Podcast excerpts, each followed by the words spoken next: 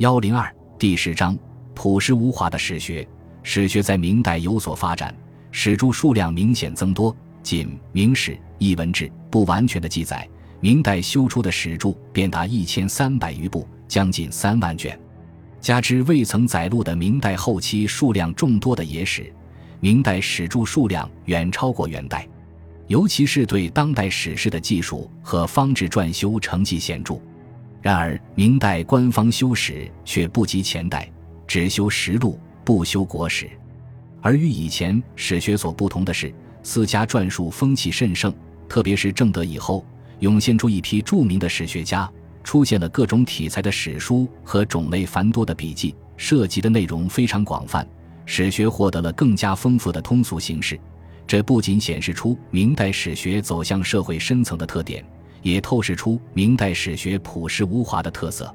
明代刻书业发达，官司刻书数量很多，分布地区广泛，印刷工艺水平也有明显的进步，刻书价格比较低廉，这有利于图书的流通和收藏。